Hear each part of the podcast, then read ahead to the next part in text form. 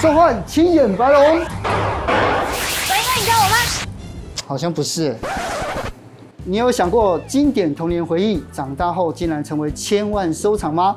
今天我们请来收藏家查克以及宅系网红姚哥，要带你一起进入游戏王的世界。有一张卡牌我印象很深，好像叫混沌士兵。他说他的这个拍卖价可以有两亿台币。这个是我小学的时候的梦寐以求的收藏。这三张加起来的话，大概一百万，一百万以上。那我这张现在手上它是游戏网的一个产品，叫做卡垫。那它这个是全世界只有三十二张卡垫。我当初购入的话是一点五万元，现在目前已经涨到一张台币十万块。一起决斗吧！绿洲，你记不记得我们第一次录下班经济学的时候录什么内容？你说我第一次叫你本人的时候？吗没有，我是指内容内容。四年前我们的第一集是请两位。很会经营娃娃机店，然后他们通常也夹到很好、很厉害的娃娃，就草爷嘛，就草爷，对不对？对。然后第一次做那解说，我觉得说，哦，原来这个跟钱有关系的世界，我们真的了解不多，太少了。对，那今天呢，我们一样要踏入一个我们都没有办法理解的世界，卡牌的世界。所以，我们今天请到两位重量级的收藏家，对，这个查克跟姚哥，来，谢谢你们今天来跟我们分享哦。而且，我们今天要要聊的主题就在后面。那个小鹿，你看过吗？呃，不得不说没有，没有，它满街都是 哎。呃，我看到这些 IP，可是实际上里面的故事我不是很了解，要问两位专家。是，所以来姚哥先跟我们来分享一下，这到底是什么？对，这个 IP 呢，它叫做游戏王。那它是呃原本是一个漫画里面的一个题材，然后后来呢衍生出这个卡牌游戏。那这个卡牌游戏从一九九八年的时候就有了，然后到现在已经大概二十将近二十五年。那在这二十五年间，它发行了超过一万种的卡片。然后在全球各地就是有风靡，就是不管是交易市场啦，或是游玩人数，其实都是非常巨大的一个市场。那我们当初会踏入这个游戏，就是跟朋友在小时候在玩牌的时候，小时候对小时候，我们大概可能呃可能国小的时候会在班上跟同学他们就是拿这个卡牌做对战。然后后来呢，长大哎开始有收入了，然后以前可能买不起的呃高高价格或是高版本的卡片，然后我们就是用。大人的力量去把它收回来，就是圆一个小时候的梦想，这样子。是你刚刚说到价值很高，我觉得很有趣，因为我之前有看到说有一款叫青眼救急龙，它可以有一千两百万的售价，而且真的还售出去了。对。那跟我小时候，你知道尘封在童年的卡牌差别很大。美少女战士能卖这个价钱？完全没有。为什么这么这么就是买家这么看好？因为那一张我记得是在二零零二年的第二次的游戏王的比赛里面出现的卡片。片，然后它是世界上只有一张的卡片，世界上只有一张的卡片。对，然后因为他那个时候是呃比赛完以后，他访问冠军说：“哎，冠军你最喜欢哪一张卡片？”然后冠军说：“青眼究极龙。”然后高桥和希老师就特别帮他重新绘制了那张卡片的图片。哦，所以那张是特别的图，是对。当然我们现在这边是没有的，是没有的。对，所以那张卡片的价值。就是随卖家他愿意开多少，那你买家就只能接受。如果想要买的话，所以一千两百万是蛮有可能的。那我听说你也有差不多很超级珍贵的收藏，对吗？大概四十分之一，四十分之一很吓人啊。这张牌叫做浮雕版的青眼白龙。嗯，那这个是我小时候在。台北光华商场附近有一家叫做第一家的球员卡片店，应该现在还在。对，然后那时候的价格应该是两千五百块台币。两千五。对，那现在大概的成交价落在两万五到三万左右。嗯。然后如果是鉴定九点五分的话，它的成交价大概在八万到十万左右。哦。对，所以它的涨幅其实蛮夸张的。是。纯粹是因为千眼白龙是呃游戏王的第一张卡片。哦。对，它是第一张实体化的卡片，是，所以它的代表性非常的高，嗯，所以它出的版本也是很多很多，哦，它大概有出了三四十种以上的卡图，是，对，再来就是当初就是这个是我小学的时候的梦寐以求的收藏，然后后来是长大以后才收完的，就是这三张。啊，三张是一样的卡，呃，三张都是青眼白龙，可是他们的语文是不一样的，语文是不一样的，对，它是这是日文的，这是原版的青眼的白龙，是，然后这边是香港的。蓝眼白龙，蓝蓝眼白龙，然后这个是英文的，就 Blue Eyes White Dragon，是。对，然后这个是一九九九年他们在杂志的抽选里面抽出来的，然后一张都是限定几百张而已。哦，就图案是一样的，但上面的文字不同。对对对，然后那个时候我只有在杂志上看过这三张卡，然后我是长大之后才就是呃花了不少钱把它收回来的。可以透露花了多少钱？呃，可以，就是日文的还好，日文的就因为它是 starter，就是预组里面的，嗯、所以它大概两万内就可以收得到。哦、然后英文的跟中文的分别，我收的是十五万跟二十五万。哦，所以英文的最贵哦。呃，那是其实价格是差不多，可是我收的时间点不一样。哦，收的时间点不一样。对，那现在可能它大概的平均价值大概是四十万以上。就是这三张加起来。对对，这三张加起来的话，大概一百万。一百万以上。要一百万以上。一百万，如果你你小时候知道这个，就去买这个，你用钱拿去买就好了。对，但小时候零用钱搞不好还可以。这个这个我小时候有听说，就是在台北其实真的也有正在卖过，然后卖是卖两万块台币而已。嗯，对。哦，小时候我零用钱也买不起。对，可是小时候 小时候两万块我也买不起。没有人小时候两万块的那个零用钱。对对对。好，那我们再看到，就是因为游戏王发售到目前为止已经很多很多很多种卡片了。那现宝是第一张，那我们这边有一个叫万物创世龙，就是。它的第一万种卡片，不是第一万张，是一万种。对，那它它因为它是纪念是一万，所以它所有的能力值都跟万有关系。它从名字到攻击力跟效果，还有上面的这些压花都跟万有关系。嗯，它很立体耶，它跟其他的，因为这这是新版的卡片，它已经他们两个年代差了二十五年。哦，它现在多少钱？它现在的话，裸卡就是所谓裸卡的意思，就是所谓没有鉴定，只有单张卡片。我觉得大概十万块以内就一定可以收得到。嗯哼，对。那如果是鉴定，然后又是十分的话，嗯，我看到成交价大概在二十到三十万上下。然后这张比较特别的是，这张是 Shop One，就是 Shop One。Shop One 的意思就是第一张送去鉴定机构，然后第一张拿到十分的卡片就叫 Shop One。哦，对。那因为这张卡片是发售日的当天。我就去那个卡片店，然后就是因为它它大概是四五箱，是不是？对，差不多四五箱才会出一张。那四五箱的台币大概就是十五十五万左右，十五万，然后出一张。然后当天的凌晨，就是台湾刚进货，我就赶快去拆。然后拆到了当下，我就赶快封装起来，然后就是寄到美国去德州，然后用最快的 Fast Pass，就是两天期的鉴定回来，所以。这张就是最最快速拿到十分的卡片，那成本也蛮高的，一秒都不能耽误。对对对，那个时候因为 Fast Pass 的话，它的鉴定费用可能一张就要快一万块台币。哦，对，两天起，就是你寄过去两天就寄回来。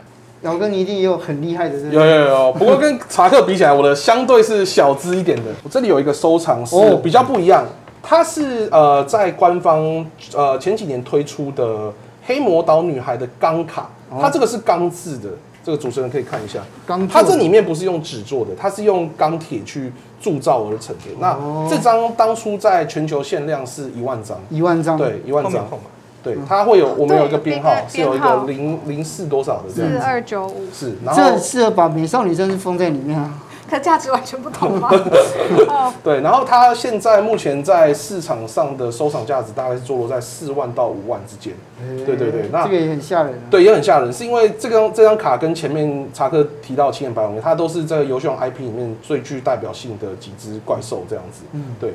那除了这个以外呢，我这里还有一个这些，就是也是新版的卡片，它是跟比较经典的不一样。那我这里有三张的。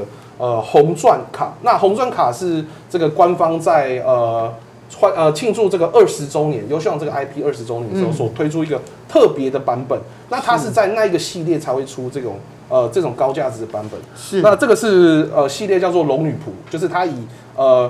女女仆的原型为去做设计的怪兽，那它现在幕场上，呃，目前在市场上一张价值应该是坐落在台币二两万五之间，两万五。对，然后这三张的话加起来就是七万五千块。那是。它对我来讲是蛮特别的意义，是因为我在玩游戏王这个卡牌游戏的时候，它是我第一副玩的牌，嗯，所以所以我在跟人家对战或是玩的游戏的时候，都是用这些卡片去在跟人家打的。这样子有一点大开眼界，因为这里面每一张卡牌的价值都比我心中想的还要高，高很多，高很多。所以想请教查克，到底要怎么挑，可以挑到你知道价值又很好看，然后还会持续增值的这种挑选心法？呃，其实我觉得挑卡片的话很简，呃，就是我们先从记忆点开始。像青眼白龙会那么高价的原因，就是因为它是漫画里面很著名的卡片，它也是第一张印刷的卡片。然后万物创世龙则是一万张的纪念卡，是。然后黑魔刀女孩则是主角使用的女性怪兽，因为主角其实很少使用女性怪兽。是对，应该是对对比较新世代游戏王玩家来说，妹子的价值其实会比其他那种帅气的怪兽来的蛮多的。是。哎，可是同样都是妹子牌，我听说有一种是更厉害的，就是它是妹子，但它又是闪卡，那是什么意思？哦，就是像这种红钻的。对啊，就这个啊。嗯，这样子。因为像刚刚，像我这张是。半钻的，它是银质，然后只有卡片的是钻面，嗯，然后它是整张全部都是红色的，然后是闪闪钻面牌，所以这个等级会比较高一点。第二个是什么叫高泛用性？高泛用性的话，那可能就我要猜一下我自己的牌组，还可以大家看一下，哎、因为这个泛用性的话，就代表是你呃平常玩牌的时候会使用到的牌，像这些，这个叫做增值的 G，G 的话其实就是呃蟑螂。对 对对，在日日语里面，G 是代表蟑螂，是蟑螂。对，可是它是一张，就是每一个玩游戏王牌的人都会要放三张的牌。哎，对。然后它从最便宜的有两百块，一百一百一百五就有一百五左右的价值，到这个最最高级的红钻是大概两万五到三万的价值。是。对，那这个是红钻版本，就是最高的版本。嗯。那这个版本的话，一开始出来的时候，只要也不是用纸，好，要六到八千。对，可是现在是两万五以上的价格，是，那这个就是高泛用性的代表，对，然后呃高泛用性再加上她又是女生的话，就更可怕了，对，属性叠加，对，好，这个就是呃刚刚所谓的就是要放三张，然后又是高版本，然后它又是女性牌，很漂亮，对，它叫灰琉璃，那它一张是六万块以上，是。对，一张六万块。对，你这一盒里面的价钱多少钱？这盒大概是三十万上下吧，就整可能不止哦，应该不止，应该哦，对，因为这是全部高版本的一个比赛套牌。是，对，就是你可以在比赛拿这副套牌，可能如果你的实力够强的话，是可以得到冠军。实力够强是因为课就是课长级的吗？呃，其实不是，因为嗯、呃，因为低版本的套牌只要五千到一万上下就可以租完。嗯哼，然后。高版本纯粹只是炫耀用。那什么是预组？预组的话是这种。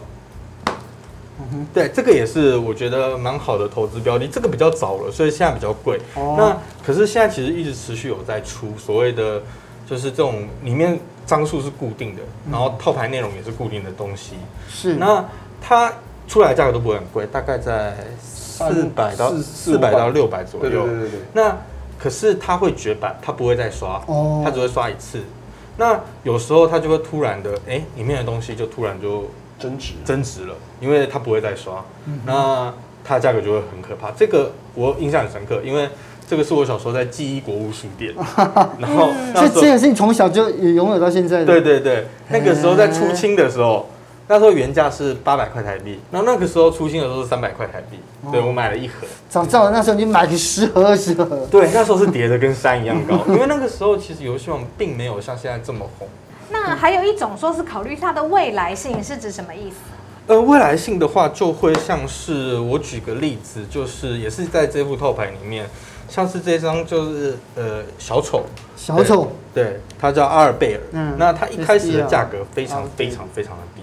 可能一百都不到，对，嗯、那只是因为他，嗯、呃，官方觉得这个这个这个系列他们需要做强化，所以他们出了一些强化卡，然后让它变成就是赛场上一线的套牌，它就从一百块的价格变成两千块、三千块，对，那这个就是未来性。可这个东西的话，就是你要比较有在实际玩才会知道的东西，这个会比较这个这个这个有时候有一点运气的成分，对，因为嗯、呃，卡牌交易市场已经太过庞大了。所以有日本，还有一些美国的频道，他们都会做一个什么三十秒讲这一周卡牌的波动价格波动，哎，跟期货跟那个虚拟货币一样，就对了。对，那其实就是在我们拍摄的前一天，我就已经有看一些，就是这一周的卡牌的牌的波动，有一些牌可能从六百日元变到三千日元，对，可能就是五倍的涨幅。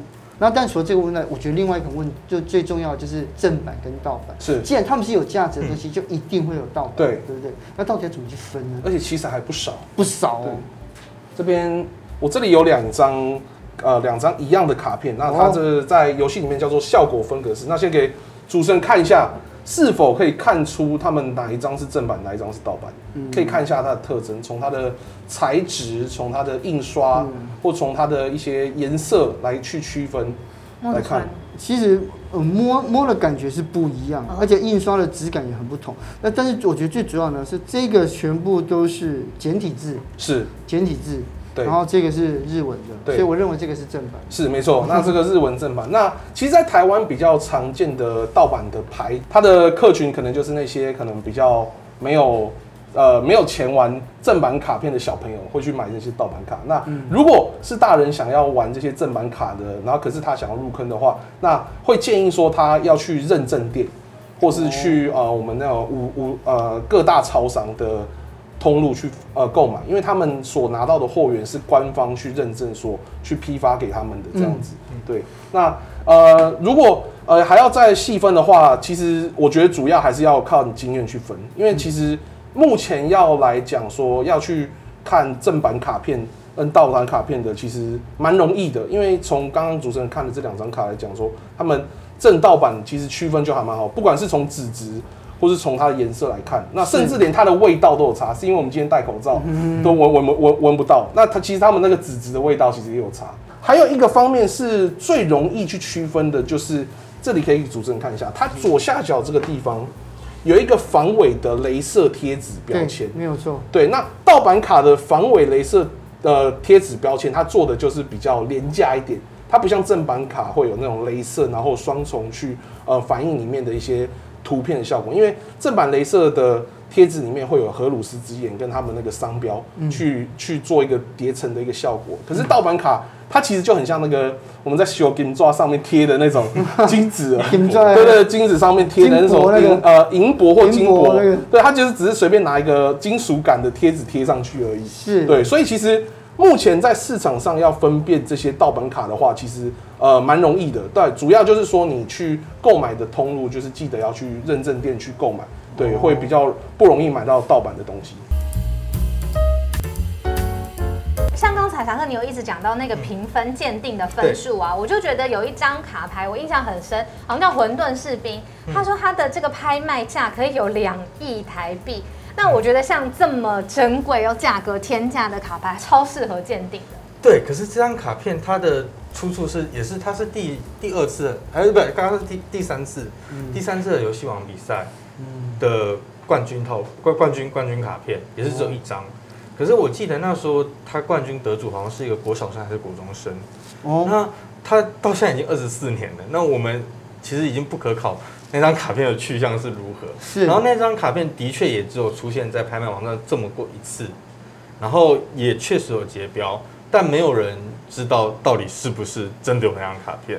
因为那张卡片从头到尾都没有出现过任何的照片，所以呢，就到底就是如果说我们把这个卡送去检定的话，它整个流程是什么样子？啊，它流程的话，它会有这边有四个小分数，有没有？嗯、那 century 就是它的卡片正不正，就印刷的时候裁切是不是在正正中央？是。然后再是 corner，就是你的四个边角是有没有去撞伤，哦，或是白边？是。然后再来是 edges，就是这个嗯线裁切，对。那裁切的时候，如果它切割刀不是非常利的话，是就会出现裁切不不漂亮的状况出现。哦、然后再来是 surface，就是表面，就是你这个这个就是跟保存有关的。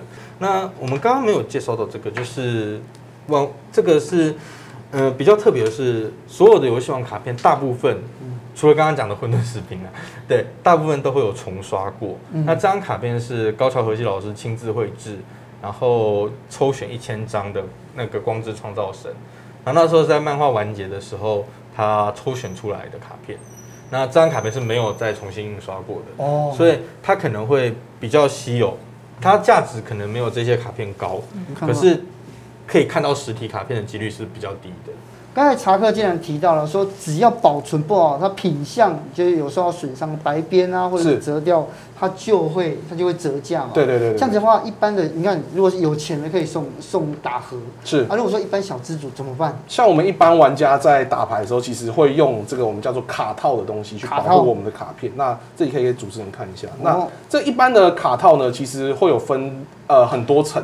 那像我自己个人在玩的时候，我是用了三层的卡套。用了三层，三层对啊、呃。那这里有一个很有趣的点，是我们呃一般的玩家在打牌的时候，他除了卡套以外，他还有一张东西叫做我们的垫子，哎，卡垫。它这个蛮特别的，可能是呃，对于可能一般观众来讲，其实会不太不太理解。我们在跟呃其他玩家在打牌的时候，其实桌上会放各自自己的一个像是场地一个东西。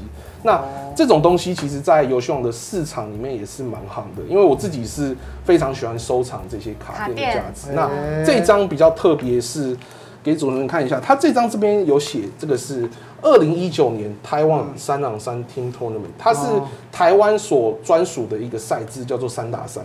那它的呃举办模式就是我们可能跟三个呃三个队友组成一队，然后跟其他三人去做一个团队的 PK 赛。那这张呢，当初是呃比赛的前八强才会拥有的一个赠品这样子。那当初我在收的时候，我是现场跟那些八强的玩家去收购，我收当时收收购是一点五万。现在目前过了大概两三年之后，目前这一张在市场上的价格已经飙到十万块。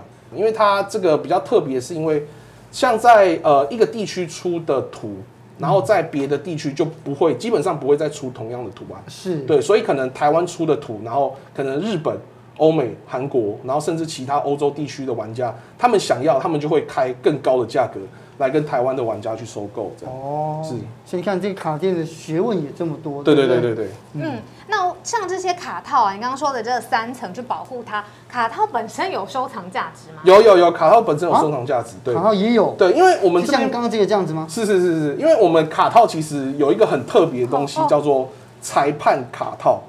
这个裁判卡套，这就是这两张，它是卡片呃卡套上面会写这个 judge。那在游戏王的规则里面，它其实，在官方大赛是需要裁判去做执法，就是可能会一些规则上的疑虑啊，或者是流程上的讲解。那可能一个场大赛，假如几百个人，他可能就备有十几个裁判这样。那官方给予裁判的奖励就是这些特制的周边商品。那特制的周边商品，其实在呃游戏王玩家的市场里面，其实是非常非常有价值的。不管是呃市场上流通，像是如果一个裁判他可能今年年度。他执法了超过若干场，可能超过了五场之后，官方就会发放他这个专属的卡套给他。那这个卡套，呃，在二手市场的话，大家都很愿意用更高的价格去收藏它，因为它的数量很少，然后可能上不管是图片或是那些呃样式，大家都是很愿意花钱去收购，很稀有这样。好，那刚刚我们提到，其实它它的周边非常多。那其实就是在今年的三月多的时候，有出一款他们的手表哦。对，那这个就是它跟 Seiko 就是精工表合作的，是很漂亮哎。来看一看它有什么不一样的地方。嗯，就是你有发现吗？跟游戏王的连接，我现在哦有，它里面有一只，对，有一只青眼白龙，对，对在它这个。算是有三眼的，对，三眼手表里面的它其中一眼。精工表一个非常经典的款式，是对。然后比较有趣的是，它它的出品商很有趣，写了一个 KC，它是一个虚拟的公司，呃，它在漫画里面是由这个海马赖人所成立的，对，Kaiba Company，所以就是 KC 它的缩写。是。然后这只表是限量的，所以它后面也有一个编号，它只有三百只。哇，现在看起来卡牌可以，卡店可以。卡套也都可以有收藏价值，那大家都很想要这些周边，有没有什么样比较好的方法是可以获得好卡的？获得好卡，呃，嗯、一般来讲，像我们在去呃一般的卡片店去开卡包，会去随机抽出那些高版本的卡。那我们像我自己的话，会用就是买一箱，因为一箱的话它会有一定的配率。这边还有两个不建议大家用的一些呃一些偏方哦，因为。其实，在游戏王卡里面，这些散卡跟普卡的重量啊，它算公克，而且是可以到公克小数点，可能后两位到三位。很明显就对了。对对对对，那有一些人呢，会去呃店里面去用他们那个精密电子秤，小的那个电子秤，他他们把电子秤把卡包放在那个电子秤上面，看它跳出来的数字多少，他就知道里面有没有散卡。哦。对，可是这个不建议大家做。还有另外一个方式是，他可能用。戳的方式，搓的，有他他可能一个卡包，然后他就用这样子搓的方式，嗯、因为呃普卡是两张纸，两张那种呃我们的那种普通的纸贴在一起，可是如果散卡的话，因为它上面镀了一层这种类似那种彩彩钻的膜，所以它磨那个什么滑起来的那个摩擦力其实不太一样，对，所以有些人会用这个方式去看。里面是否究竟有这些散卡，然后他就会把那些里面有卡散卡的卡包给买走，然后其他剩下的就是一定不会出东西的，一定不会出好卡的卡包。可是这些方式呢，其实对很多玩家来讲是很非常不公平的，因为等于说你是用一些偏方才拿到这些卡片。是，所以很不推荐大家这样做。所以这个听完就跟我们第一次录草爷一样，眼界大开，然后完全不一样的世界。嗯、我常常在思考，就是说哦，原来这个这关于关于兴趣这件事情，它其实所带来的复利是相当的可观的。嗯，对啊，今天谢谢查哥跟姚哥来跟我们分享这么多游戏王这个。下次看到城之内啊，或者是海马，或者是我就可以聊上两句。对对对，那你也只能这样子了，只能这样，我们也只能这样子了，好不好？我叫十分。